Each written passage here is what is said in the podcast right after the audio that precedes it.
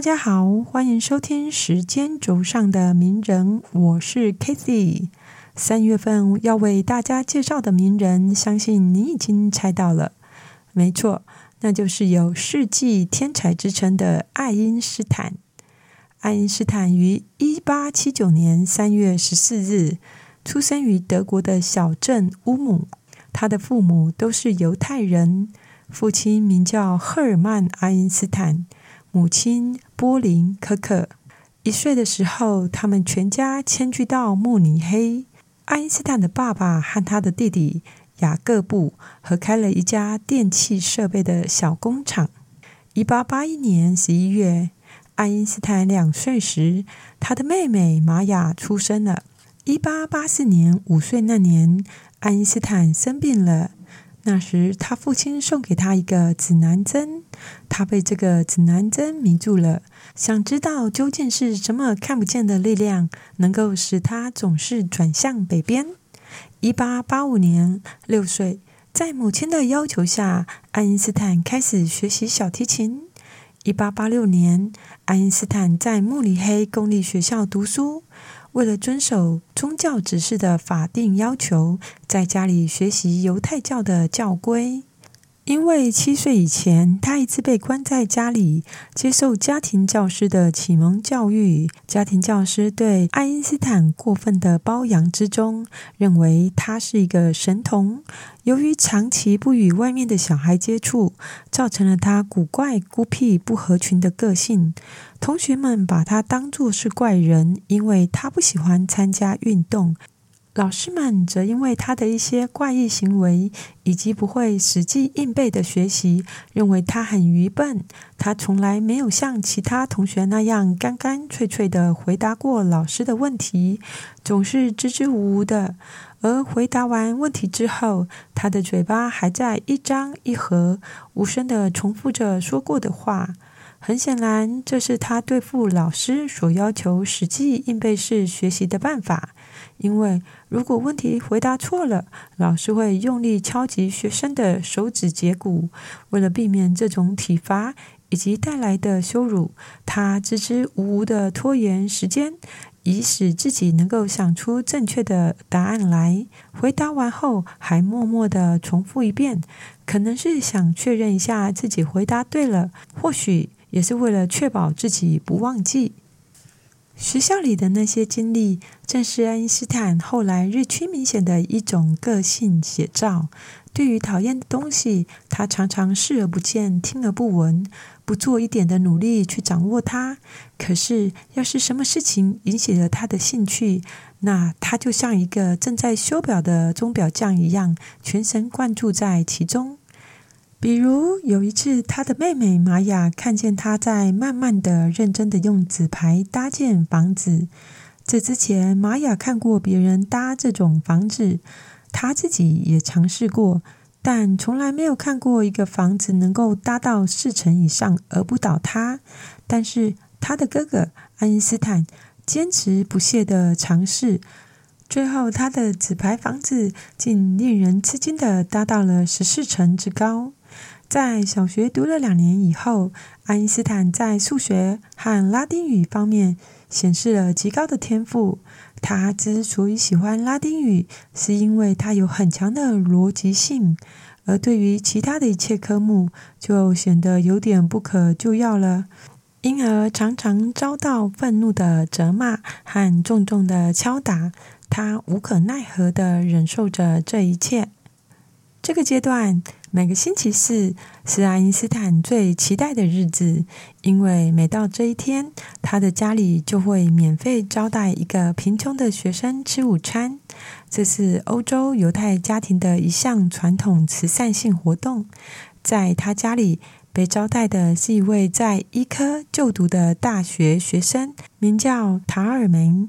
他定期在爱因斯坦家吃午餐，长达数年之久。而爱因斯坦在学校漏掉的东西，都可以在午餐时间得到加倍的补偿。他因为这样读了许多通俗科学读物和哲学著作。一八九一年，十二岁的爱因斯坦自学欧几里得的几何，感到狂热的喜爱。开始自学高等数学。十三岁时，他开始读康德的著作。他喜欢那些错综复杂的推理。他的母亲强迫他学小提琴，虽然枯燥，但在坚持了几年之后，他最终也成为一个音乐迷。他和妈妈常进行小提琴二重奏，后来还学了钢琴，也弹得非常好。一八九四年，十五岁时，爱因斯坦的爸爸因为做生意，家人迁往意大利米兰。爱因斯坦因为马上就到服兵役的年纪，所以得留在德国完成高中学业。但他一个人孤单寂寞的寄宿生活，让他精神紧张、情绪激动，有着强烈被抛弃的感觉。后来，在医生和数学老师的帮忙下，一八九五年，他自学完微积分，中学没毕业，就到意大利和家人团聚。并且放弃了德国国籍。后来，他报考苏黎世技术学院，但因为法语、化学和生物考差了而没有被录取。不过，苏黎世技术学院的物理学教授亨利希·韦伯因为爱因斯坦的数学和科学分数很高，而留下了深刻的印象。他邀请爱因斯坦去旁听他的课。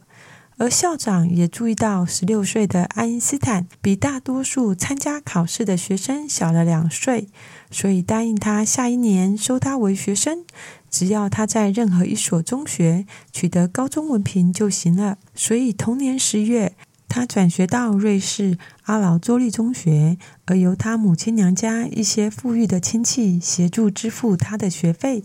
那时。他借住在学校一位教师约斯特·温特勒的家中。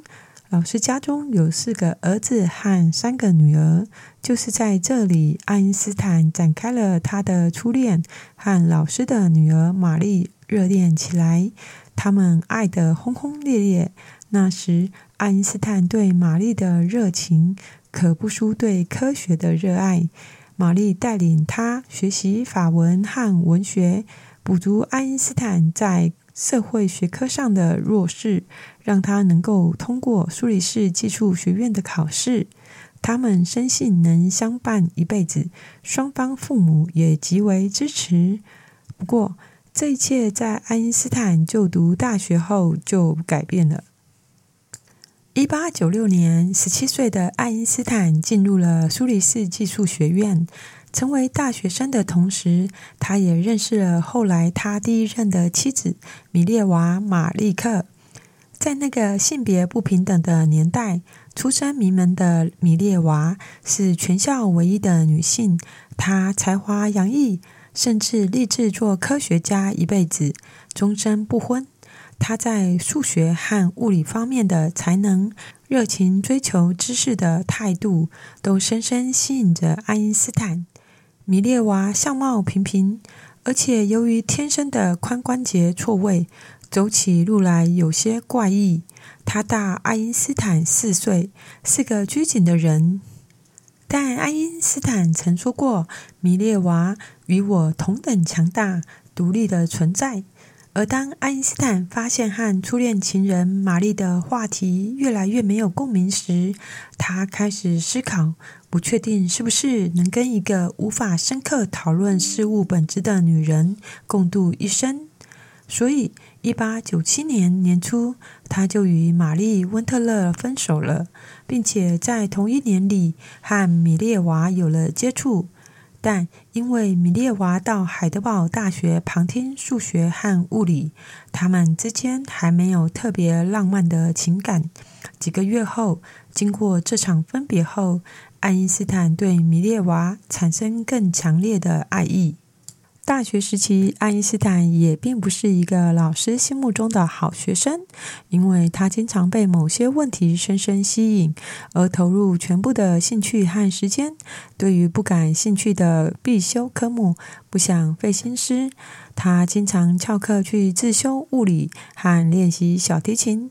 因为他自由散漫的学习，惹恼了本来对他寄予厚望、之前请他来旁听课程的亨利希·韦伯教授。令韦伯教授气恼的还有，爱因斯坦居然叫他韦伯先生，而不尊称他为教授先生。但爱因斯坦也认为韦伯让他失望，因为在他的物理课程中绝口不提詹姆斯·凯克斯尔那些震撼物理学界的观念。进入大学四年后，一九零零年。五个学生参加了考试，爱因斯坦是男生中最低分的，但他通过了考试。唯一的女生米列娃因为函数理论考得太差，没有通过。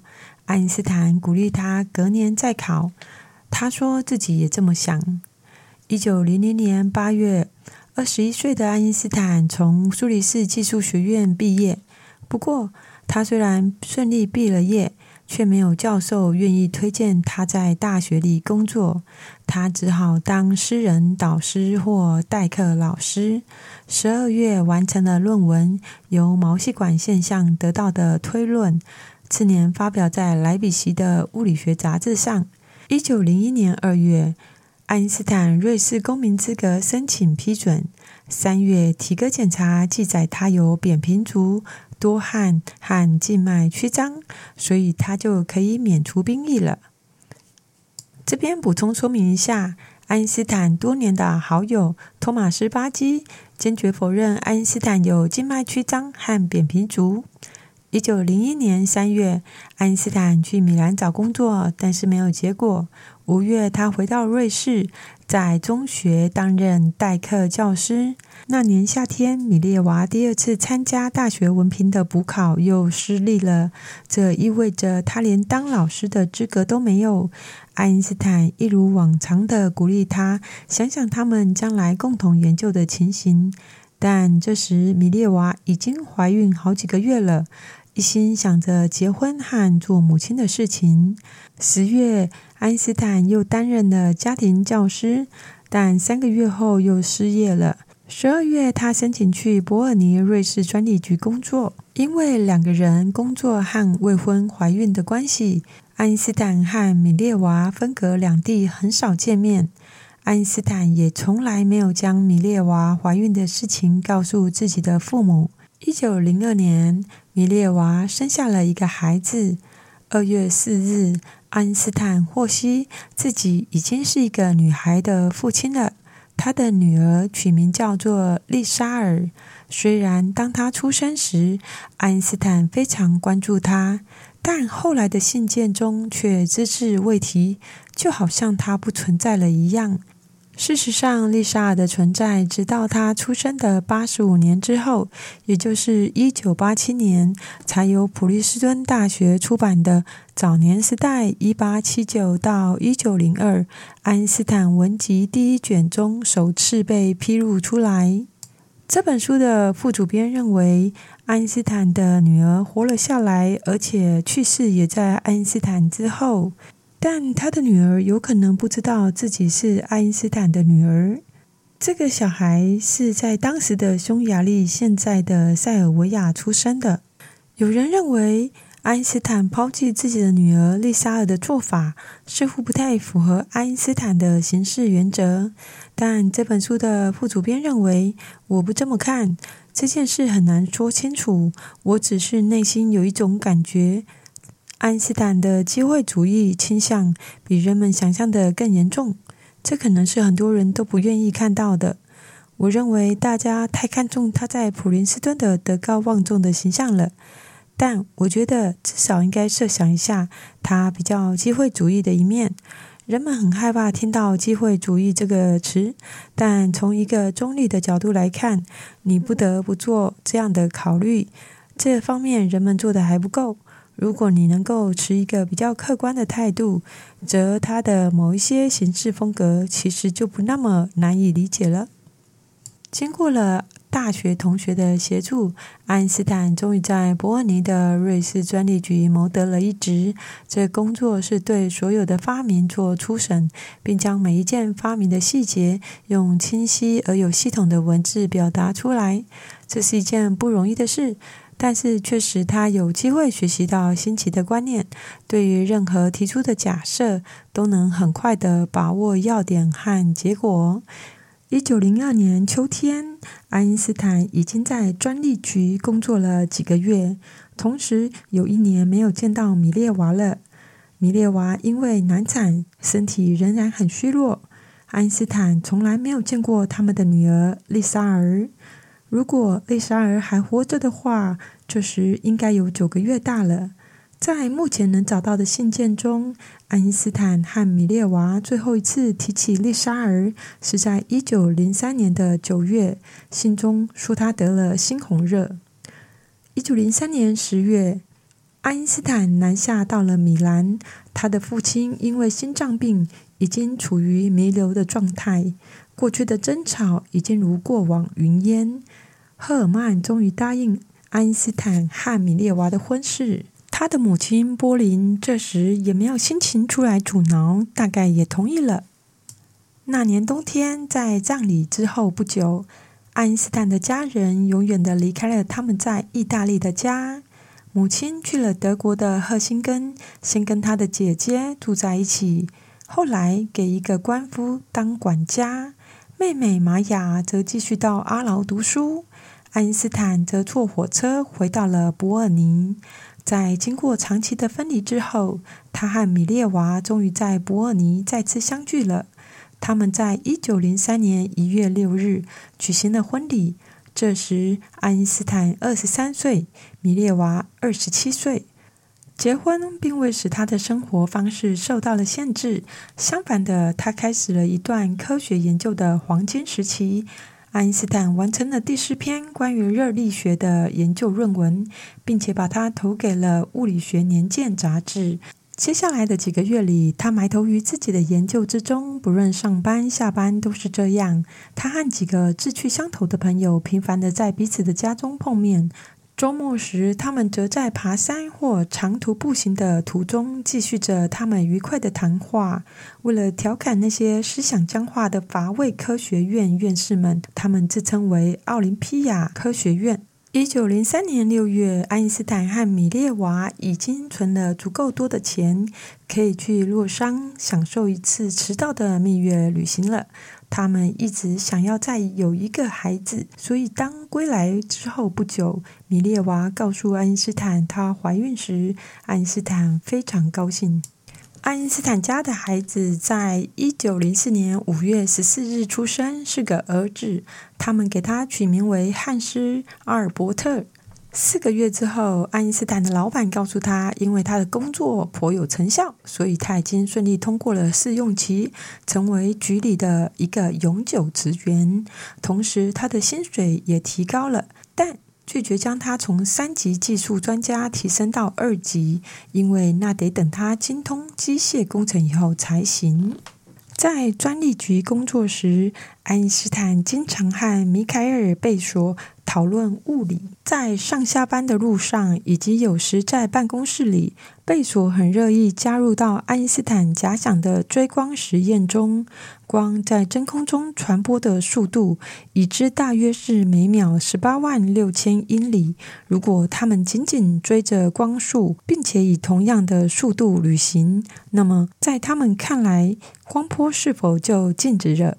虽然爱因斯坦认为有那种可能，但他并不能让自己确切的相信。那么贝索怎么认为呢？一天早晨起床后，爱因斯坦又被另一个问题困惑住了。对一个观察者来说，同时发生的两个事件，但在其他观察者看来，还是同时发生的吗？人人都认为这是理所当然的，但这也不表明他们都是正确的。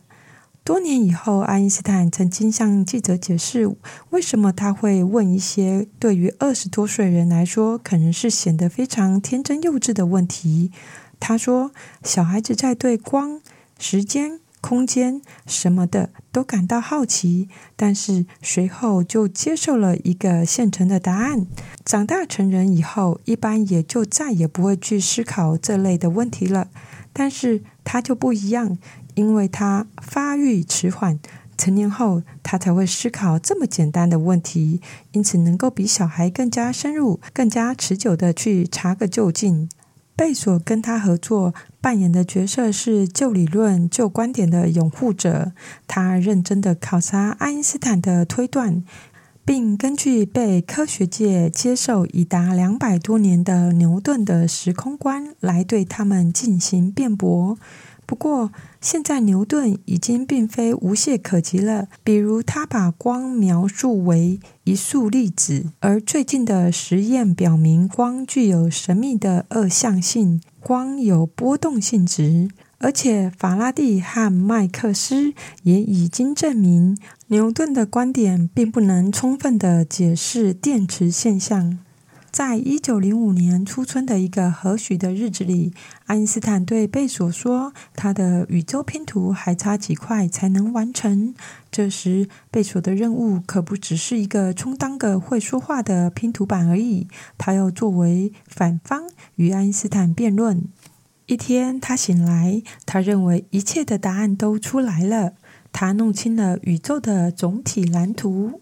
在接下来的几个礼拜里，他简直像着魔似的，利用一切可以利用的时间，把自己的思想写进论文里。他用工整的小字体写了整整三十一页。最后的论文题目是《论动体的电动力学》。奇怪的是，论文中没有任何注脚，也没有参考文献，仿佛他的灵感如果不是来自于上帝，就是来自另一个世界似的。不过，他还是对贝索的帮助表示了感谢。后来，爱因斯坦说，他的偶像法拉第对他起过指导性的作用。法拉第曾经推测，电磁力的传播需要时间；爱因斯坦则更进一步认为，电磁场相互作用也需要时间。最终，他得出，任何相互作用只要相隔一定的距离，都需要传递时间。这就是爱因斯坦的狭义相对论。一九零五年，爱因斯坦在德国科学期刊《物理学年鉴》发表了四篇论文。这四篇论文推进了近代物理学的基础，并且让人重新理解空间、时间、质量和能量。因此，一九零五年也被称为爱因斯坦的奇迹年。其中的第二篇论文《测量分子大小的新方法》，让他取得了苏黎世大学的博士学位。一九零六年，有迹象表明，爱因斯坦的理论已经促使科学家们展开更深入的研究。四月的时候，爱因斯坦得到了更多的好消息，在专利局，他被提升为二级技术专家，随之而来的是薪水也增加了。这使米列娃在经济开支方面的压力大为减小。当科学界对爱因斯坦的理论，尤其是相对论，兴趣逐渐增加，这使得他重新产生了到学院工作的念头。到学校任教，他会有更多的时间和机会来发展和完善自己的思想，并能平等的面对批评者。一九零七年六月，爱因斯坦向伯尔尼大学递交了申请，同时也交上了他的相对论论文和已发表的其他十七篇文章。但让他感到沮丧的是，系主任福斯特断然拒绝了他，说他的相对论论文不可理喻。爱因斯坦把这种拒绝归咎于无知，几天之后就把失望抛到脑后，开始推敲相对论的一个令人惊讶的结果。他写了一篇文章，寄到《放射学与电子学年鉴》杂志刊载。在这篇文章中，他将所有物体的秘密。概括为一个方程式，E 等于 mc 平方，意思是能量等于物体的质量乘以光速的平方。这个公式意味着质量是冻结着的能量。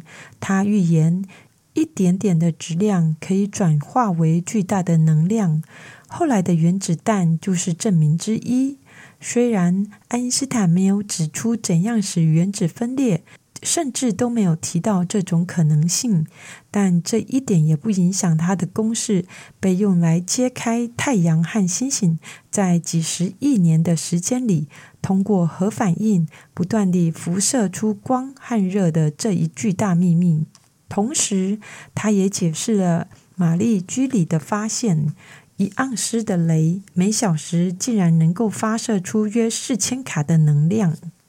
继续待在专利局的这段时间里，爱因斯坦提出了他称之为一生当中最得意的思想。这最得意的思想是他在试图将狭义相对论加以推广时想到的。因为狭义相对论只适用于一种假想的宇宙之中，即物体在没有重力的空间做匀速运动。那么，当物体在有引力的作用并拥有加速度的真实宇宙中，情况又会怎样呢？他努力思考着，突然，一个令他自己都十分惊讶的念头出现在他的头脑中，那就是当一个人自由下落，并且是加速下落时，他将感觉不到自己的重量。在爱因斯坦的头脑中，法拉第的同一场论深深的生了根。法拉第的理论强调，宇宙中的万事万物都是彼此联系着的，而它的前提条件并没有将引力排除出去。牛顿认为，引力是物体之间相互吸引的作用力。爱因斯坦说，不是这样的。他认为，物体在引力场中运动时，它们的路径取决于弯曲的空间结构。虽然引力仍然被称之为力。但爱因斯坦却把它看作是因为物质的存在而导致空间弯曲的一种效应。他推断说，由引力而产生的运动和由加速度引起的运动是等价的，这就是等效原理。一九零八年春天。米列娃带着汉斯去探望住在萨尔维亚诺维萨德的父母。那时，爱因斯坦留在伯尔尼，没有离去。这段时间，爱因斯坦又再度申请了伯尔尼大学的讲师职位。这次他成功了。一九零八年夏天，他首次登台讲课时，他本没有期待着会有很多人来听。更何况，他上课的时间很不巧，排在早晨七点钟。但他确实没想到，出现在他课堂上的只有他的三个朋友，其中还包括了贝索。当然，任何时候他也不太可能吸引很多学生，因为他容易紧张，准备也不很充足。一九零九年，在弗里德里奇·阿德勒的成全下。五月七日，在苏黎世大学的秘密投票中，爱因斯坦顺利的得到了苏黎世大学的教职工作。一九零九年七月六日，爱因斯坦辞去了工作七年的专利局职务。那时，专利局的局长似乎不相信爱因斯坦会辞职，他认为爱因斯坦是在开玩笑。但是，不知道让局长感到惊讶的是，爱因斯坦在刚刚加了薪就离开专利局，还是他在一个名牌的大学里当上了副教授？搬到苏黎世的公寓之后，爱因斯坦惊喜地发现。弗里德里奇·阿德勒就住在他寓所的下面，离爱因斯坦这么近，同时也让阿德勒非常高兴。两个人开始酝酿着真挚的友谊。在所有认识的物理学家中，阿德勒觉得爱因斯坦最亲近。他告诉父母说：“跟爱因斯坦聊得越多，我就越相信自己没有看错人。”在当代物理学家中，他不仅仅是思维最清晰，而且是最有独立主见的一个。大多数科学家都弄不懂他的思路。他们两人一有机会就凑在一起讨论彼此都感兴趣的话题。每当被他们年幼淘气的儿子们打断时，他们通常不会命令孩子闭嘴，而是自己爬到顶楼继续聊。重新回到这个充满愉快回忆和到处都是朋友的城市，爱因斯坦和米列娃都很高兴。然而，生活不再是从前的样子了。米列娃怀上了他们的第二个儿子，爱因斯坦则整天为常规的教学任务和讲座以及一些行政方面的事务而忙忙碌碌。米列娃对他的科学已经不再感兴趣，一心忙着操持家务、安排生活。让米列娃感到生气的是，爱因斯坦试图和其他女性交往。米列娃拦截了他们的信件，阻止了一起可能发生的婚外情。爱因斯坦感到很郁闷，在一九零九年十一月的一封信中向贝索诉苦。但被所同情的并不是他，而是米列娃。这也是他们的婚姻出了问题，以及爱因斯坦对其他女人表现出兴趣的最早迹象。一九一零年七月二十八日，爱因斯坦的第二个儿子爱德华出生。一九一零年十月，爱因斯坦完成另外一篇重要的论文，讨论临界乳光的问题。这个问题可以回答孩子们经常会问到的问题：为什么天空是蓝的？爱因斯坦的结论是，灰尘和空气分子更容易反射光谱中的蓝光成分。在苏黎世待了几个月之后，尽管表面看起来这是一段很开心也很多产的时期，但爱因斯坦开始秘密协商去布拉格的一所德国大学工作。也许是那里的条件更加诱人，除了聘他为全职的教授之外，薪水更高，可以让他雇得起一位佣人。当这个秘密泄露出去时，那些崇拜他的学生们恳求他留下来，他答应了，并因此还增加了薪水。尽管这样，他还是没有放弃申请去布拉格工作的主意，因为似乎有一个颇具影响力的人物故意要赶走他。究竟是谁？又是为了什么要赶走他？至今仍然是一个谜。一九一一年三月。爱因斯坦就任布拉格大学理论物理学教授。虽然说米列娃并不是被强拉去布拉格的，但他确实很不情愿地离开自己喜爱的苏黎世。他们也差点没有去成布拉格，因为爱因斯坦申请时在宗教一栏写的是无，被告知这样会使他自动丧失该职位的资格后。爱因斯坦勉强地写下犹太教。爱因斯坦对布拉格是喜恶交加，不过爱因斯坦充分利用了这里的好处。他想着光明的一面，高额的薪水使他雇得起一个全日的女佣，宽大寓所点着电灯，不再像瑞士那样要用煤油灯或是煤气灯。虽然他不能否认瑞士的日常生活要更愉快、舒适一些，而且瑞士的学生更有才智，也更勤奋，但他还是止不住夸赞自己的工作单位和他那宏伟的图书馆。几个月以来，他一直痛苦地思索着量子理论的问题，不相信真的存在什么量子。同时，他也在艰难地思考着令人困惑的光的二象性的问题，和更紧张地琢磨着引力之谜。一九一一年六月，爱因斯坦从尚未完成的广义相对论得到一个结论。恒星向地球发出的光线，在途经太阳时，会由于太阳引力的作用而发生弯曲。这个效应可以在日全食通过实验观察到，因为日食的时候，星星发出的光可以看得更清楚一些。他写了一篇名为《关于引力对光传播的影响》的论文，发表在《物理学年鉴》上。他请天文学家们验证他的理论。在这期间，爱因斯坦还得应对来自大西洋两岸的科学家们对狭义相对论的攻击。尽管有评论说，狭义相对论建构得如此的完美，以至于他已经不再处理物理学最前沿了。但是在布拉格，哲学家奥斯卡克莱斯坚持认为相对论荒唐之极。让他的噩梦不断，让他感到困惑和不解的是，一些科学家竟然会相信这种观点。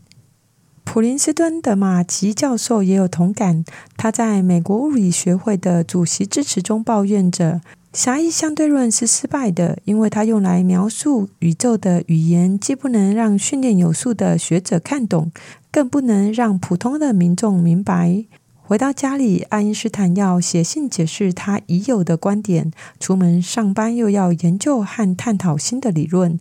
这种疲惫交加的生活，让爱因斯坦一逮到机会就往外地跑。一九一一年，他参加了德国和比利时的会议，和许多科学家进行了交流，其中还包含了玛丽居里和普朗克等人。然而，爱因斯坦在布拉格的日子显然不太愉快。一九一一年十一月，他的朋友格兰斯曼又送来了救命稻草。这时，格兰斯曼已经是苏黎世技术学院。颇有影响力的物理系主任了。他问爱因斯坦是否愿意到他那里工作。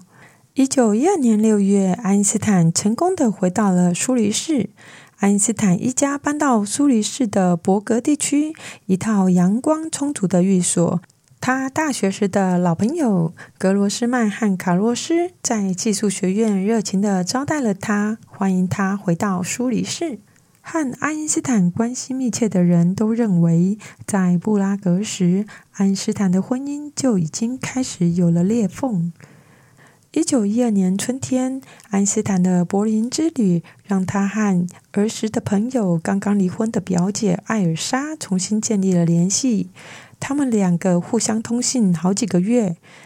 在初期的信件中，爱因斯坦向艾尔莎倾诉内心的痛苦。不过几个月后，他又完全的退却了。爱因斯坦说：“关于我们的关系，我有一些疑虑。”他写道：“这是他最后一封信了，也请艾尔莎不要再写信给他了。”但是爱因斯坦也留了条后路。他说：“如果艾尔莎需要向他倾诉的话，他可以把信寄到他的新地址。爱因斯坦会在夏天回到苏黎世之后告诉他新地址。”一九一三年三月十四号，艾尔莎给爱因斯坦寄了一张庆祝他三十四岁的生日贺卡，让爱因斯坦暂时从引力中分身出来，又开始他们之间的秘密交往了。艾尔莎利用索取爱因斯坦的照片和一本外行人看的关于相对论的书，怂恿他回信。爱因斯坦回了两次信，告诉他没有写给外行人看的相对论方面的书。他提醒艾尔莎说，米列娃是个嫉妒心很重的人。不过，他也鼓励艾尔莎到苏黎世来看他，说到时候他将告诉他有关我所发现的一些奇怪的东西。一九一三年春天，爱因斯坦带米列娃到了巴黎，因为他要去那里做报告。在法国首都，爱因斯坦夫妇和玛丽居里住在一起，他们相处的非常好，而且还约定暑假一起去旅行。一九一三年暑假，和玛丽居里一家去做长途旅行的时候，爱因斯坦夫妇把汉斯也带去了。病中的爱德华则被留在了家里，托付朋友们照顾。根据玛丽居里的传记作者记录，就是在那一次旅行，爱因斯坦假想中的电梯下落，后来引出了著名的相对论。在这个假想的情况中，因为不再有引力的作用，所以乘客们会漂浮起来，而他眼下正想办法用某种数学方式来表述引力。一九一三年十二月七日，因为邀约，爱因斯坦正式答应去柏林。那时他就可以不用再讲课，不会因为被上课弄得神经紧张了。米列娃跟着爱因斯坦到柏林不久，就带着孩子们离开了。当与儿子们离别时，爱因斯坦流泪了。但分离已在所难免。米列娃憎恨德国，就像爱因斯坦少年时憎恨德国一样。而且他一直对他那可怕的妈妈心怀怨恨。爱因斯坦的妈妈从来没有接受过他们的婚姻，而他们的婚姻本身也濒临崩溃的边缘。